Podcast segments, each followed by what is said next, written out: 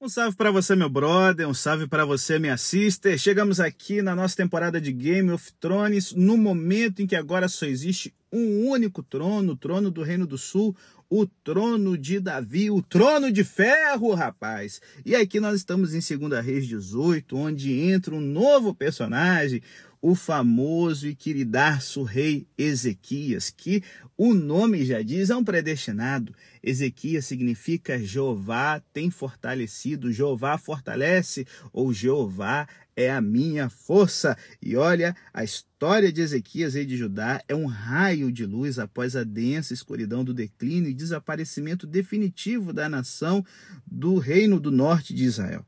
E olha, gente, no relato aqui da história dele, nós temos destacado de forma especial a informação relativa a confiar em alguém, depender de alguém ou se apoiar em alguém, com variações de acordo com a versão. E é claro que alguns momentos é se desafiado a fazer essas coisas, a confiar, a se apoiar, a depender do rei da Síria, do rei do Egito, né? Ou então de Jeová. E olha, os termos hebraicos correspondentes aqui nessas aparições que nós vamos ter no texto bíblico, que são as diferentes formas do verbo batá em hebraico, são encontrados dez vezes nos capítulos 18 e 19, correspondendo apenas mais três vezes com o, a, o termo confiar na totalidade dos escritos que vão de Gênesis a Reis. Das 13 vezes que essa forma verbal aparece, 10 estão no capítulo 18 e 19. E na totalidade dos relatos do Antigo Testamento, só se diz explicitamente de uma única pessoa que confiou, batá, né, em hebraico, que confiou, que dependeu, que se apoiou, que se agarrou, que sabe, se lançou totalmente em Jeová e essa pessoa foi o rei Ezequias. É claro, é claro, a gente não pode duvidar que outras pessoas também acreditaram e confiaram em Deus, mas a série Batá aqui, né, a, a, da, do verbo hebraico que aqui nos aparece, não deixa de chamar a atenção, né? Não de você, leitor, lendo em português, às vezes desatento, por isso existe o nosso podcast, rapaz, mas para aqueles que estão acostumados a fazer a tradução do livro sagrado, né, no hebraico, chama a atenção.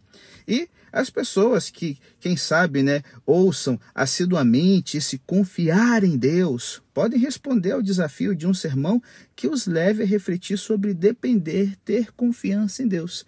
E se existe uma vida que foi um verdadeiro sermão, foi a vida do rei Ezequias.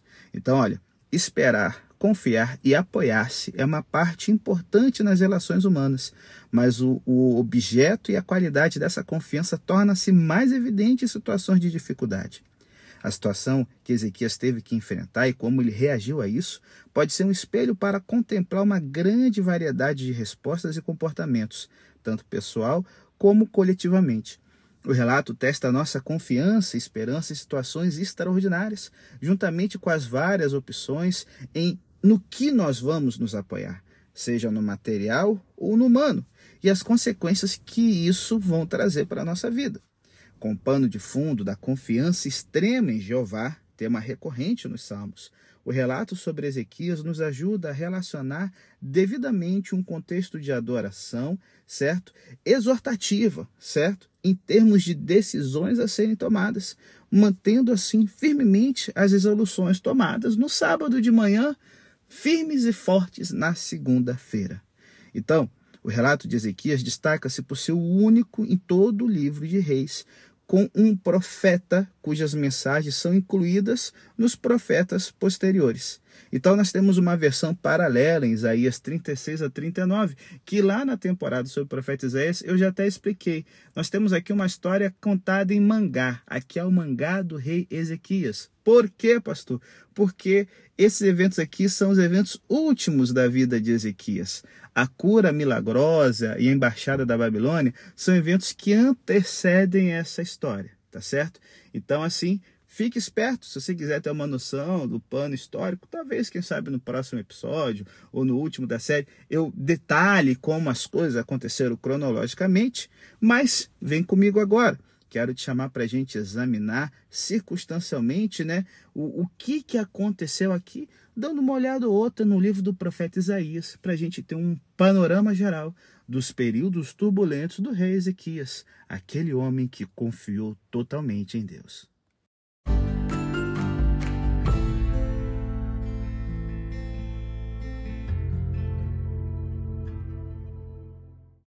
É, galera, como a gente tem visto até aqui, os bons reis podem ter maus filhos, e o relato de reis ele tem provas abundantes disso. Porém, como contrapartida, um mau rei como Acais ter um bom filho como Ezequias, isso aqui é um ponto fora da curva.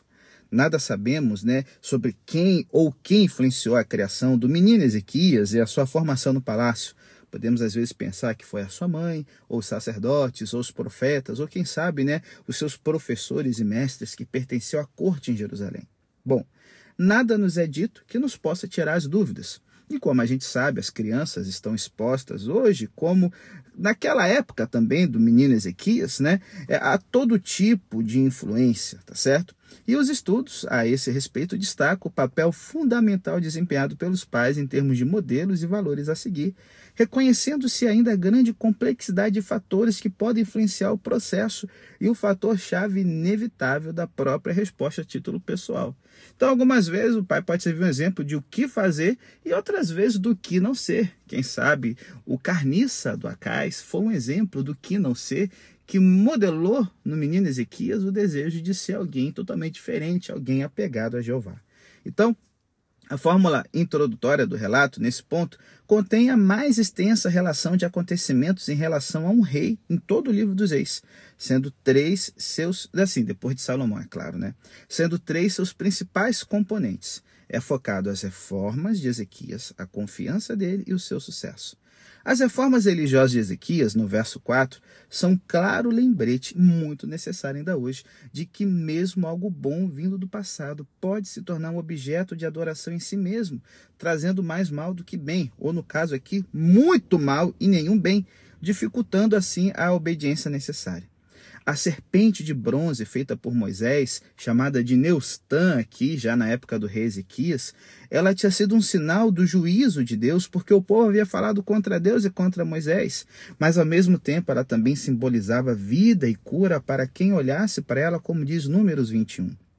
Uma história que reverberou através dos tempos, contada no primeiro século antes de Cristo, no livro Sabedoria de Salomão, que é um livro que faz parte dos livros apócrifos da Bíblia Católica, né? Diz que os israelitas foram incomodados um pouco, para ser preciso, e tiveram um sinal da sua saúde na serpente, para que se lembrassem dos preceitos da sua lei. Bem, aquele que se tornou é, é, é, é aquele que voltou o seu olhar não foi salvo pelo que via, mas por ti, ó Deus, Salvador de todos. Sabedoria 16, versos 6 e 7. E o que aqui nós temos é uma antecipação do conceito de Cristo ser levantado para trazer vida eterna, que nós encontramos em São João 3 e São João 12.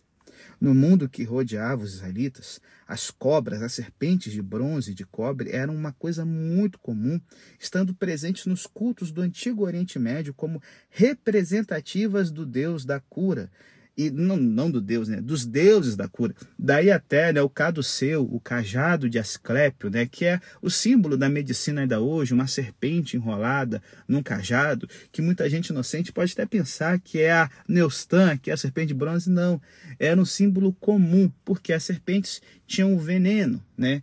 É, bom, ninguém sabia do antídoto ainda, mas alguém desenvolveu a ideia de que o veneno poderia vencer o próprio veneno, ou então, quem sabe, a questão das serpentes trocarem a pele, a renovação. É o capeta mesmo, irmão, inventando alguma coisa aqui. Eu não sei o porquê, agora de cabeça já li alguma coisa, mas desde os tempos de Ezequias, a serpente de bronze ela era muito utilizada nos cultos cananeus, né? E então, nosso queridaço aqui, juntamente com outros símbolos né, de religião pagã, principalmente da adoração assíria que o seu pai Acais havia trazido para Jerusalém, ele passa a régua e sai destruindo tudo, tudo, tudo, não deixando nada para trás. E o autor de Reis, então, ele fica é, é encantado com essa atitude de Ezequias. E é interessante que ele não está principalmente interessado nas reformas de Ezequias, somente contando tudo num único verso, né? Diferente do texto de Crônicas, né? Que gasta três capítulos para descrever essas reformas. Maior importância para o autor de Reis tem, entretanto, o fato de que Ezequias colocou a sua confiança no Deus de Israel. Três são os reis exaltados como incomparáveis, destacando-se acima dos outros reis, tanto anteriores como posteriores. Salomão é elogiado pela sua sabedoria inigualável e pela sua riqueza. Ezequias é exemplar na sua confiança em Deus e Josias é elogiado pelas reformas que realizou. Porém, ao contrário de Salomão, que amou muitas mulheres estranhas, né, estrangeiras, Ezequias, ele amou totalmente a Jeová, como diz o verso 6, uma expressão típica de Deuteronômio em que amar é sinônimo de seguir. O importante, desde os tempos de Moisés, não tinha sido a serpente de bronze, mas cumprir os mandamentos que Deus tinha dado a Moisés. E Ezequias faz isso então em relação ao povo, desafiando eles para terem uma dedicação exclusiva ao Senhor. E aí, agora ele parte para lutar contra a opressão da Síria e ele tem sucesso também, já que os filisteus, né, eles têm que então ceder parte do seu território para o rei Ezequias. E olha, esse sucesso aqui, ele tem lugar dentro do contexto de obedecer é, em todos os outros setores da existência. O verso fala que o Senhor estava com ele. A realidade, porém, é, é, é, se torna mais bela ainda quando a gente vê a repetição da notícia da derrota do Reino do Norte, nos versos 9 a 11, tá certo? Segundo o ser humano, Podemos dizer que a derrota sofrida por Israel foi consequência de ter quebrado o acordo de aliança com o reino da Síria e agora eles sofreram as consequências. Porém, o narrador de Reis é claro: a razão foi que Israel quebrou a aliança com Deus. A diferença entre Israel e Judá já é um fato e uma questão que pode ser percebida da seguinte forma: Israel, ela quebra a aliança, desobedece ao que foi ordenado por Deus, fracasso o rei Ezequias de Judá, ele obedece à aliança, os mandamentos são cumpridos. E o que é que vem? Sucesso militar. E aí, então, agora, dos versos 13 ao 35, nós temos uma surpresa aqui, né, que nos assusta, né? Esse rei bom, esse rei fiel, esse rei justo, vai se defrontar agora com o maior perigo da sua vida, rapaz. E aí então, em quem ele vai se apoiar? É a questão que vai percorrer o resto do capítulo 18.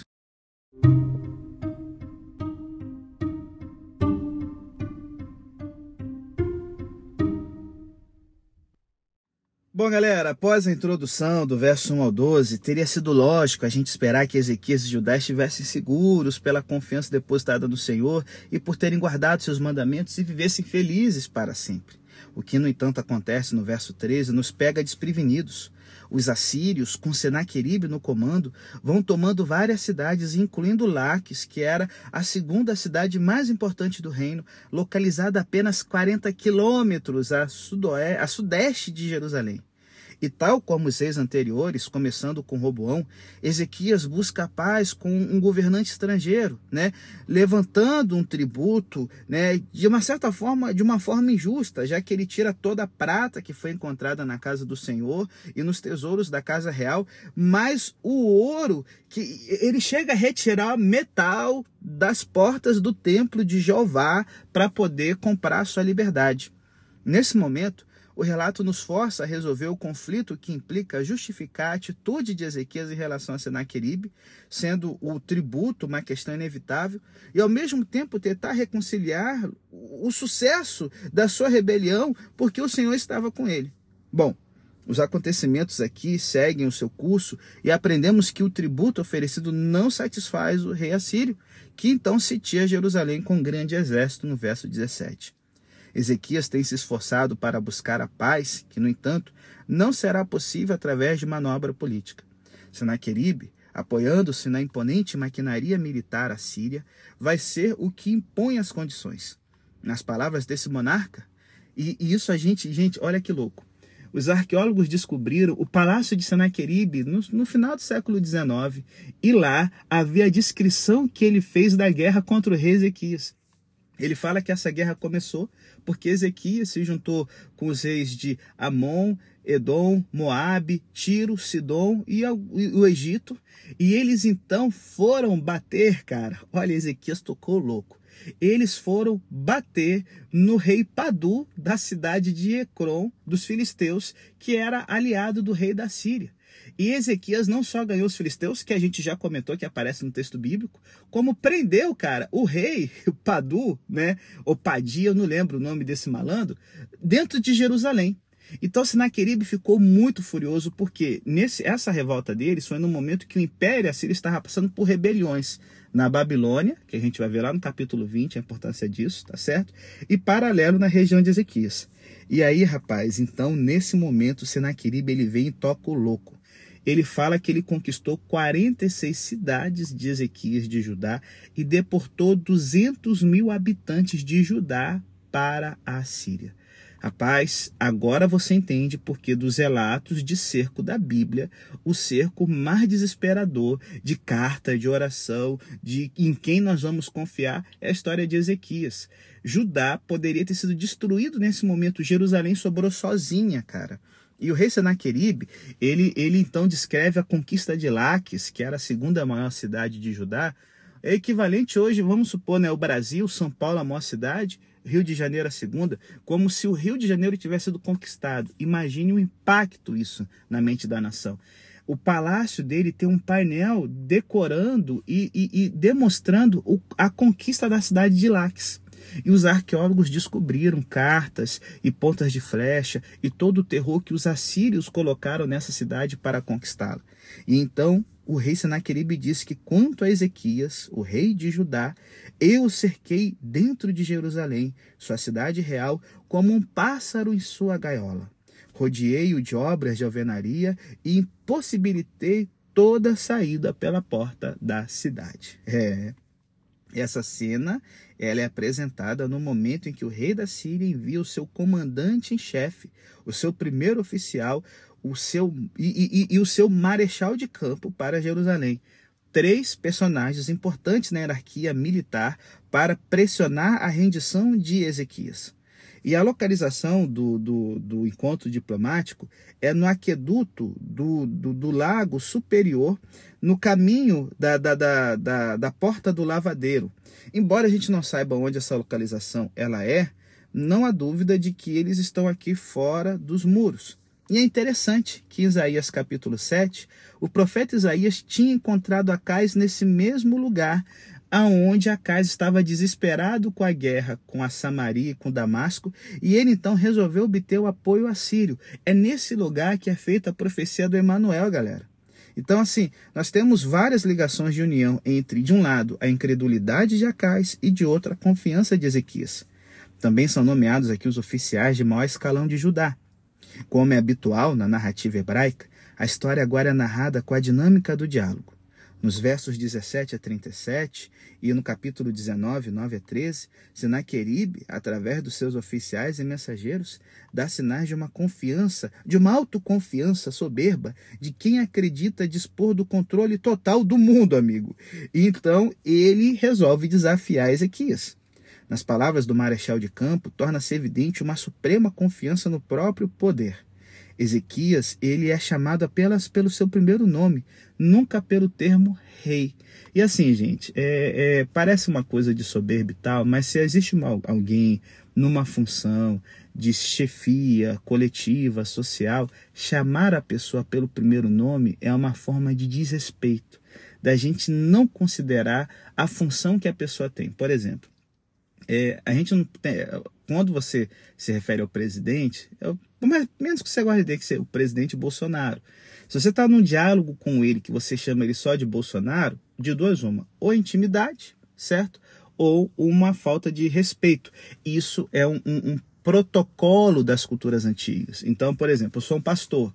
Alguém da minha igreja, o ideal seria chamar o pastor Felipe. Se chama de Felipe, ou é intimidade, ou falta de respeito. Eu não considero essa pessoa pastor, né? O doutor Rafael, né? Você chama ele de Rafael, ou você é parente, ou você não considera ele como autoridade. É o que acontece aqui. Ezequias é descartado como rei, enquanto que as referências a Senaqueribe são sempre como o grande rei, nos versos 19 e 28, ou então o rei da Síria, nos versos 19, 23, 28, 17, capítulo 19, 1, 19, 5 em diante. Então, Senaqueribe aqui procura minar tudo aquilo em que Ezequias possa basear a confiança no qual ele vai se apoiar. Então, nós temos aqui uma crítica que no início é breve e presta-se a várias interpretações aqui no diálogo. O hebraico diz o seguinte: As palavras de vocês são vazias. Eu os aconselho e eu tenho forças para a guerra. Literalmente no hebraico está assim. E a gente poderia traduzir da seguinte forma: Você equipa suas pessoas com palavras de estratégia mas qual é a força militar para a guerra que você tem? Né? Ou então, você diz que tem o conselho e a força necessários para a guerra, mas não são mais do que palavras vazias. No primeiro caso, e mais provável, a interpretação mais acertada sugere negociações diplomáticas e uma aliança estratégica com o Egito, o que se encaixaria na pergunta em quem você planeja se apoiar, a ideia do verbo batar no hebraico, para poder se rebelar contra mim, seguido aqui no verso 21. Um leitor desatento de reis, depois de ter notado que Ezequias é o exemplo supremo do rei que confiava no Senhor, verso 5, pode ver nessa rebelião dele a consequência lógica dessa confiança particular. Daí que a palavra do verso 20, ela é utilizada aqui, ela vai se repetindo. Em quem que Ezequias está confiando para se rebelar? A gente sabe que foi no Senhor. Para Senaqueribe, ele está confiando no Egito. Então, assim, algumas traduções, elas sabem que ah, o, o, o Ezequias, ele fez diplomacia com outros povos, né? Que ele reforçou as fortificações e tal. Só que assim, é, é, é, a, a, gente hoje tem o luxo de ter o livro de Isaías, os achados arqueológicos, né, que indicam que Ezequias chegou até a alterar a canalização de água potável para dentro dos muros da cidade e aumentou o perímetro das muralhas para se proteger do rei da Síria, porque muita gente do interior estava migrando para Jerusalém para poder fugir dessa força destruidora. Então, assim, Senaqueribe, ele está reagindo a todas as atitudes de Ezequias, como reforçar a cidade, como aumentar os muros, como buscar ajuda militar com outros países, como meras palavras, com medidas que vão conseguir pouca coisa.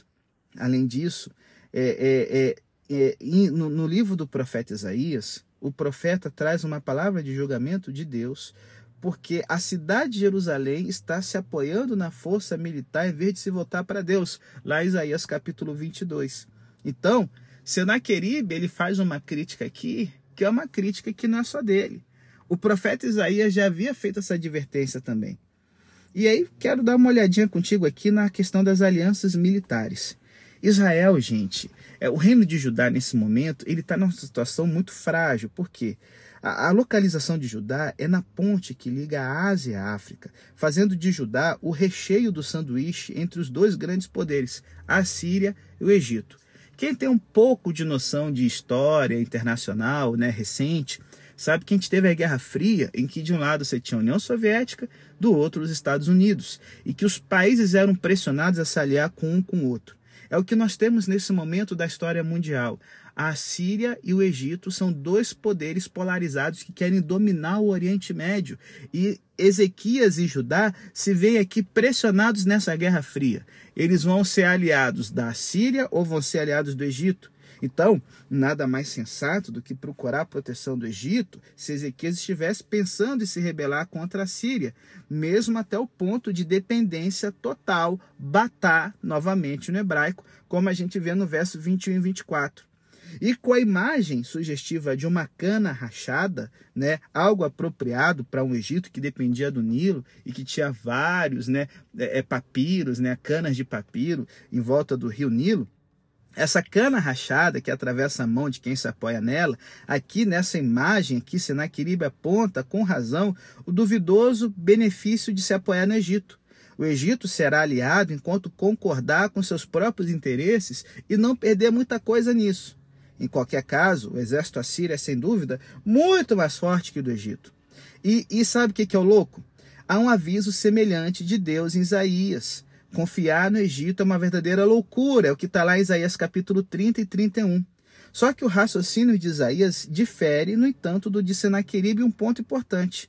Apoiar-se no Egito significa não confiar no Senhor. Em suma, tratar-se-ia de tomar decisões de acordo com seu próprio julgamento, sem confiar para isso em Deus e sem ter em conta sua soberana vontade.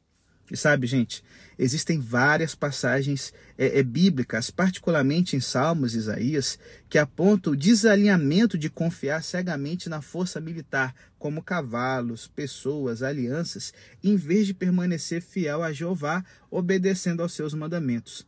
E até certo ponto, não deixa de ser irônico que Isaías e Sinaqueribe apontem igualmente para a mesma situação. Não vale a pena confiar no Egito. Ezequias, você chegou nisso, meu jovem, porque você confiou no Egito, papai. E aí, o desacerto dessa confiança no Egito é algo que assim nos deixa um pouco incomodados, porque Senaqueribe, ele opina assim, porque ele confia em sua força militar superior, já demonstrada em guerras anteriores. Agora, podemos dizer que vai ser sempre assim? Para ele, com certeza. Bati nos outros, Egito é mais um. E o que a Bíblia nos faz ver é certamente algo muito diferente. Embora não haja proibição específica contra né, a força militar, entre você ter um bom exército, né, exceto a crítica em Deuteronômio de adquirir muitos cavalos de guerra, como se o sucesso fosse depender somente do que na época era tecnologia militar, o que a Bíblia destaca decididamente é que o Senhor é que dá a vitória, e certo? E que um exército muito numeroso é, é, é, muitas vezes vai ser algo descartado por Jeová quando ele quiser dar a vitória de uma maneira surpreendente, como a gente vê na história de Gideão, por exemplo.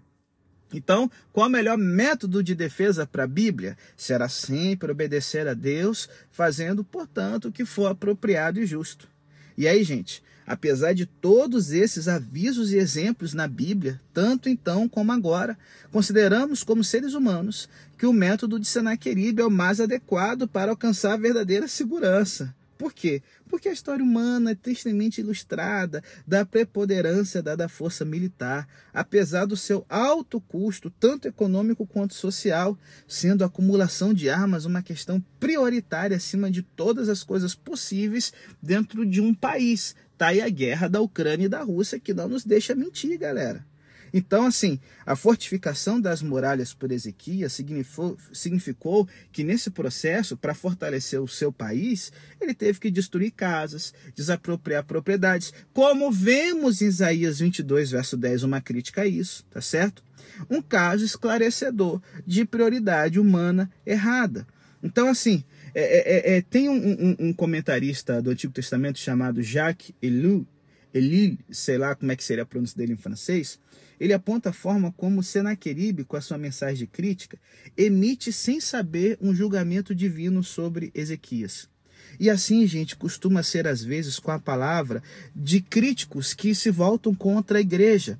Acontecendo que, nos seus julgamentos e críticas, o mundo pode falar em dois níveis em conteúdo explícito, segundo intenção expressa, o que diz é de pouco valor, evidenciando-se uma mediocricidade de modo secular, porque a perspectiva é somente humana.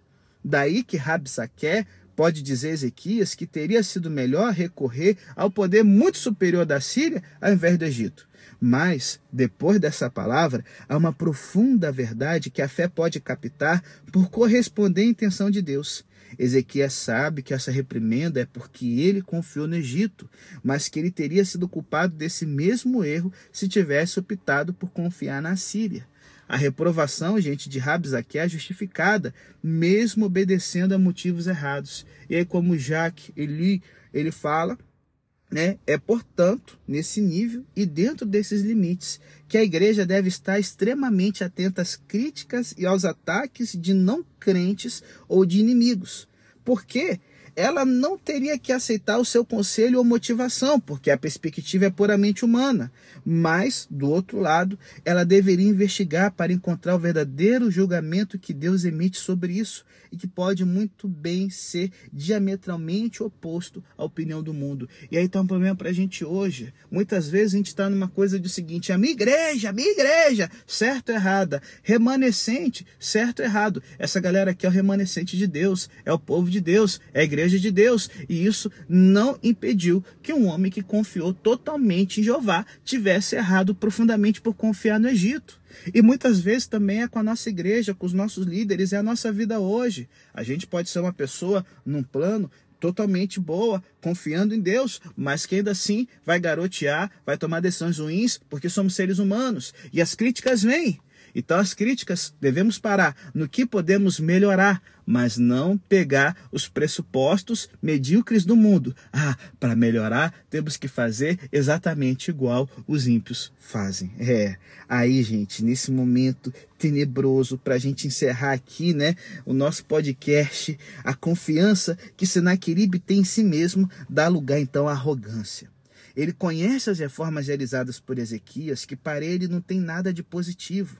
Ezequias ele destruiu os lugares onde Jeová é adorado na cabeça do louco do Senaqueribe.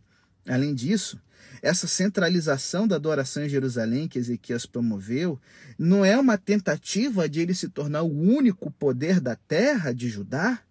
É aí que a estupidez de Senaqueribe fica explícita porque o ouvinte atento sabe que essa medida tem sido do agrado de Deus, que Ezequias fez reformas religiosas seguindo a voz de Deus.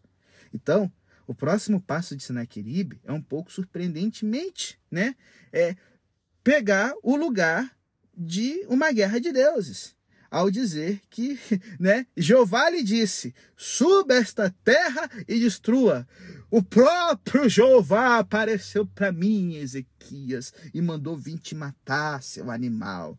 Aí você já vê já o cara já viajando na maionese né é, é, essa essa afirmação né ela é, assim é uma fonte inesperada quando você dá uma olhada né que 30 anos atrás Isaías havia profetizado que a Síria seria a vara de castigar de Deus como agente de julgamento divino tanto para Israel quanto para Judá por sua desobediência e falta de fé o que não impedia que a Síria fosse, por sua vez, julgada, independentemente da razão é, pelo qual ela estava ali executando o juízo.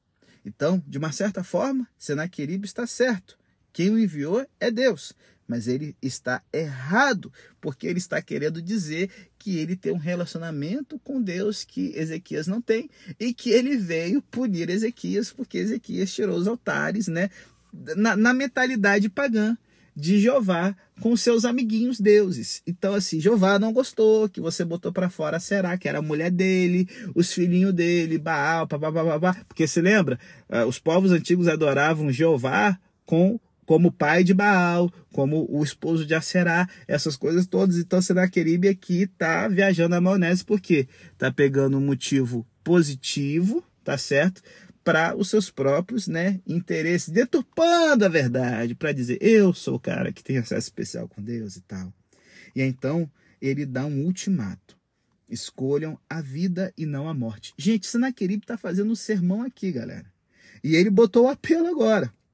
Embora Ezequias seja o personagem de destaque nesses capítulos, o diálogo relativo à língua é, é, a ser usada, né? perceba, o aramaico era a língua da diplomacia do Oriente Médio durante séculos.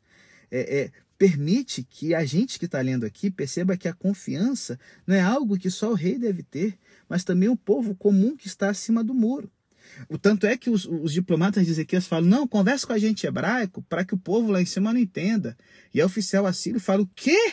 Não, eles vão entender. Ele está querendo causar uma, uma rebelião dentro do, da cidade, rapaz.